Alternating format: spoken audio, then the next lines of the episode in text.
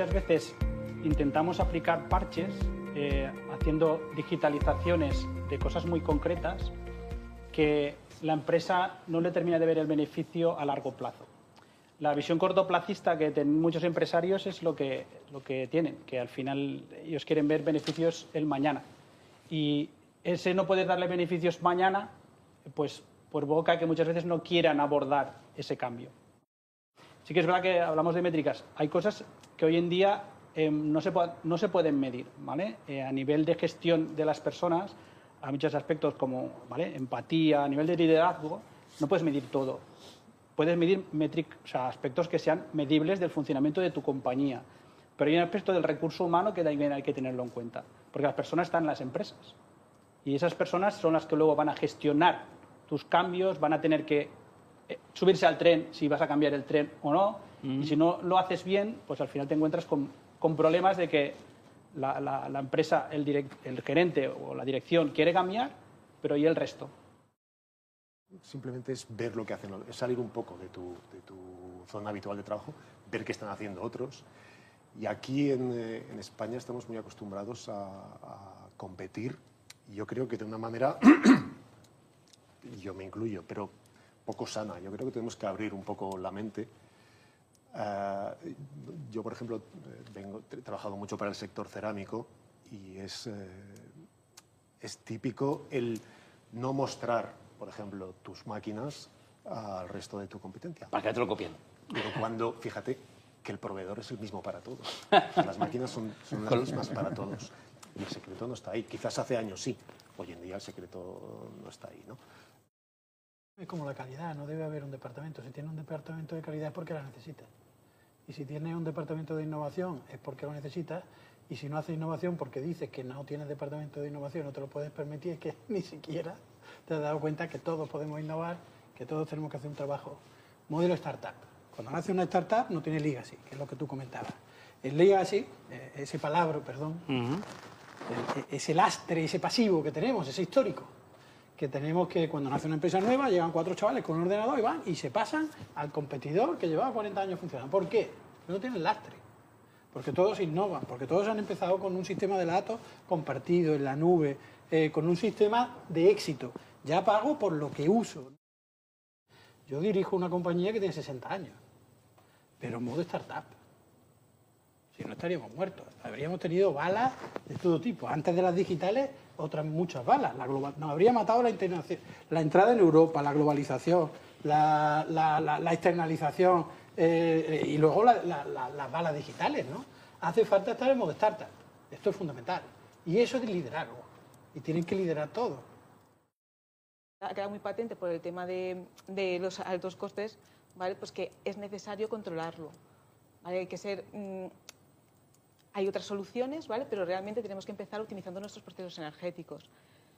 Entonces, eh, y podemos empezar desde dentro, desde nuestra propia empresa, ¿vale? Eh, mm, monitorizando. Luego también es verdad que, pues, eh, además, es que mm, lo que tú decías no cuesta, mm, realmente es bastante Hoy en día ya es bastante sencillo porque hay soluciones que mm, realmente podemos eh, comunicarnos con los propios eh, medidores que hay en la empresa o realmente podemos, eh, incluso sin, meter medidores, podemos empezar.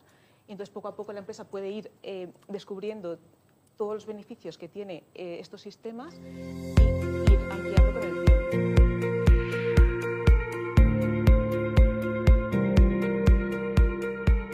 Es un tema de eficacia y eficiencia y de filosofía. Entonces, eh, eh, estoy con una startup, con SageLayer, que eh, cuando empezamos nos encontramos con una demanda latente.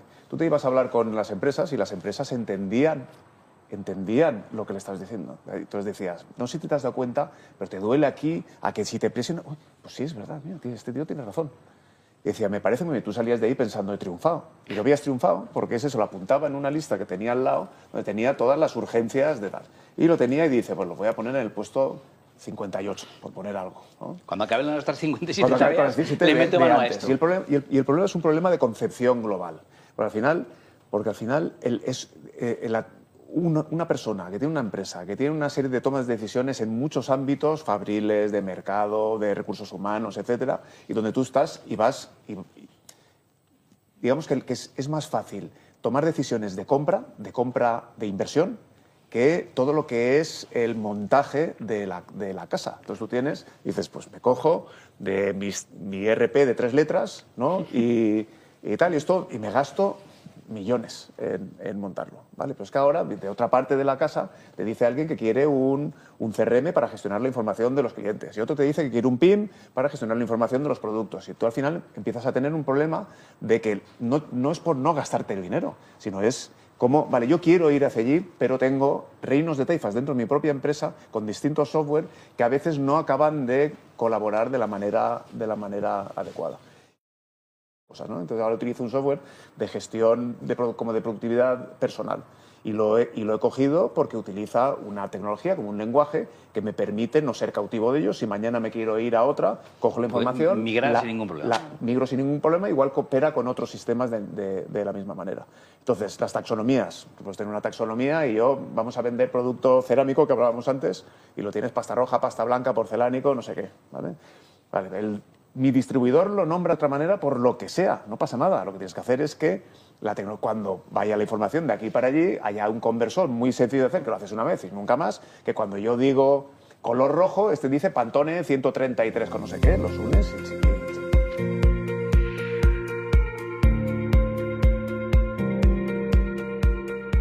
Lo que estamos viendo es una transformación de, de una serie de señores que tenían unas tecnologías, ya fueran de software, de hardware, de comunicaciones, etcétera, que eran propietarias, a una enorme eh, democratización de la tecnología. Y cuando tú te das cuenta de que te entras en GitHub y tienes un montón de código que te sirve, que lo corta y lo pega en Python, ya te sirve para hacer esto, y le haces cuatro modificaciones, y esto ya está andando. Y cuando tú te das cuenta que hay pues 25.000 indios programando en Zoho en un sistema abierto para conectar una lengua franca que es Analytics, etcétera, la gente de Zoho u otro, y que te ahorra pues esos sistemas propietarios de esos señores de un RP de tres letras, o de esto no sé qué.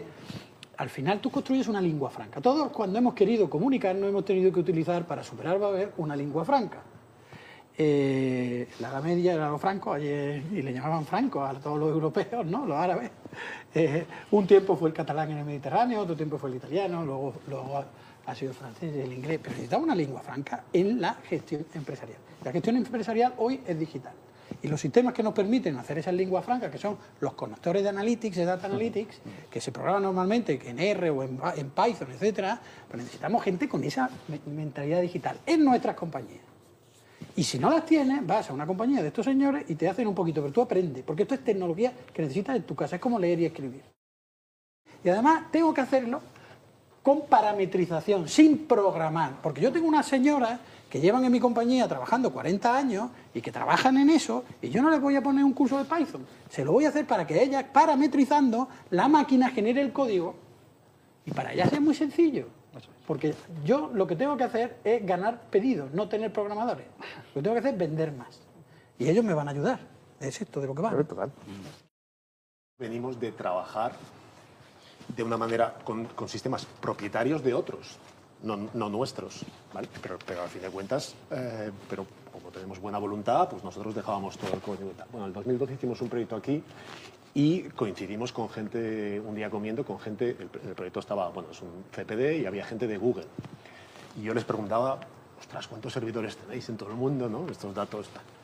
Y claro, les pregunté, ¿y cómo monitorizáis, en aquel caso, el consumo energético y tal? Y yo me esperaba que me dieran nombres de los que yo estaba acostumbrado a usar y me hablaron en el 2012. Reconozco que en aquel momento y me hablaron de eh, una cosa que dije, ¿cómo? ¿Software, software libre? Eh, open ¿Qué es eso? Y me dije, ¿cómo? ¿Coño? Que está... O sea, yo puedo hacer al código... Yo flipaba, yo decía... ¿Y, esta gente de qué vive? Claro, y ellos, claro, tendrían 15 años menos que yo. Me, les extrañaba que me extrañase a mí. decían, claro, que, vosotros cómo trabajáis. Y yo le hablaba, no, nosotros compramos unas licencias a unos fabricantes muy grandes, hay alemanes, americanos, tal. Me decían, ¿para qué?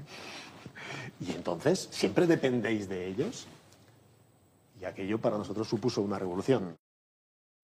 Los sistemas propietarios están, eh, se están llegando ya al nivel del hardware, ¿vale? Ya todo el software, ya sabéis de sobra todos vosotros que, que hay cantidad de software libre con capacidades de todo, desde hacer face recognition, lo que quiera, inteligencia artificial, el Prophet desarrollado por Facebook para predictiva, cosas abiertas, código libre en GitHub. Pero el hueso está en el hardware, los semiconductores. Mm. Ostras, yo soy el señor ARM, yo he hecho este software, yo he hecho este hardware, si tú quieres, Martín Martín. No te Martín Martín. Eso... Como yo tengo un Martín, yo no. Entonces, ¿qué, qué, ha pasado ahora? Hay unos señores en Berkeley, en Stanford, una gente que sale también de, de Google, colabora con Google, que dice: Esto se ha acabado. Vamos a hacer un set de comandos abierto.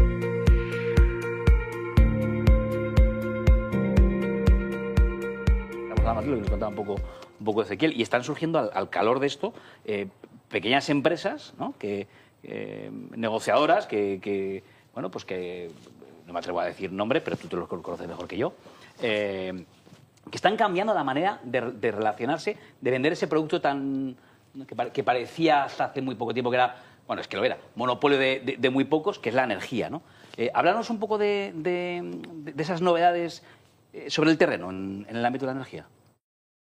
Lo que hacemos, ¿vale? Es gestión energética en esa plataforma de gestión energética lo que hacemos es, eh, mm, digamos, pues darle, eh, eh, ordenar esa información, todos esos datos que recogemos para que sean más fácilmente, pues, para poder tomar decisiones más, decisiones más rápido y mejor, ¿vale?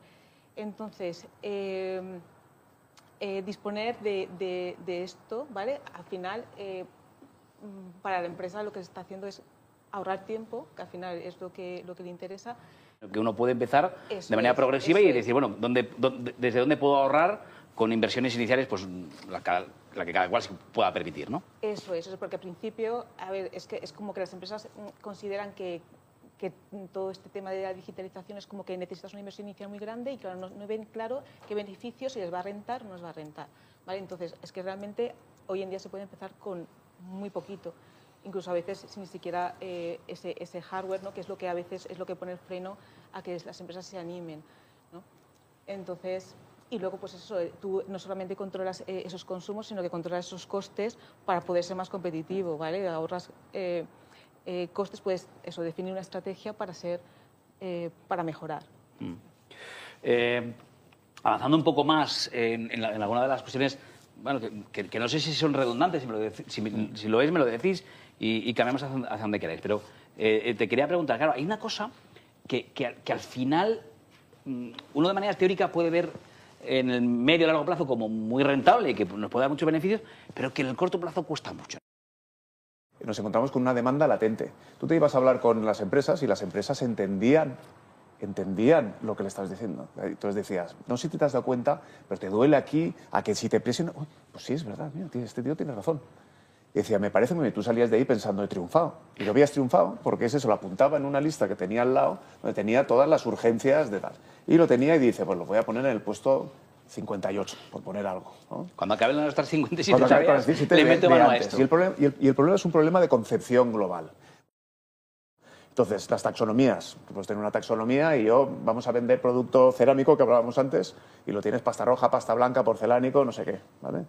Vale, el mi distribuidor lo nombra de otra manera por lo que sea, no pasa nada. Lo que tienes que hacer es que la cuando vaya la información de aquí para allí haya un conversor muy sencillo de hacer, que lo haces una vez y nunca más, que cuando yo digo color rojo, este dice Pantone 133 con no sé qué, los unes y, y, eso ya está. Pero es un tema, como digo, yo creo que es un tema más de reflexión y el miedo que tienen no es de inversión, sino de a qué afecta mis recursos persona. Eh, democratización de la tecnología. Y cuando tú te das cuenta de que te entras en GitHub y tienes un montón de código que te sirve, que lo corta y lo pega en Python, ya te sirve para hacer esto, y le haces cuatro modificaciones. Y esto ya está andando.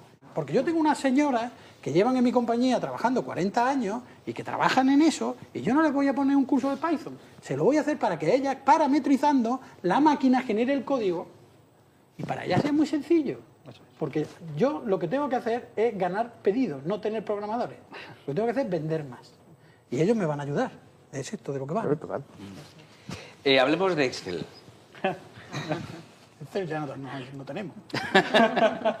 si, me, si me permites, quería decir un tema eh, abundando un poco en esto. Nosotros hace, la empresa eh, tiene ahora 21 años. En el 2012 hicimos un proyecto aquí en Madrid. Nosotros venimos de trabajar de una manera con, con sistemas propietarios de otros no, no nuestros, ¿vale? Pero, pero al fin de cuentas, eh, pero como tenemos buena voluntad, pues nosotros dejábamos todo el código.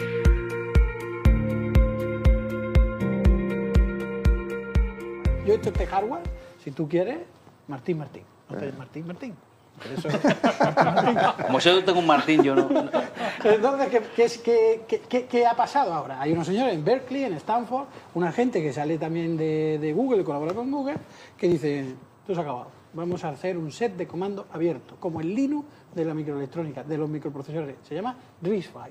Y vamos a empezar a hacer un set de comando abierto, un set de un lenguaje universal para gestionar los microprocesadores que cualquiera que haga una arquitectura lo pueda usar. Y entonces aquí subo mi diseño, comparto mi diseño y si este señor quiere usar ese diseño, lo usa. Y si le quiere añadir una- un convertidor analógico digital o un gestor de comunicaciones, lo que sea, se lo añade, lo lleva a la foundry que le dé la gana, no a TSMC en Taiwán, sino a la que le dé la gana y se lo hace. Esto es muy importante, es como liberalizar la fórmula de la Coca-Cola.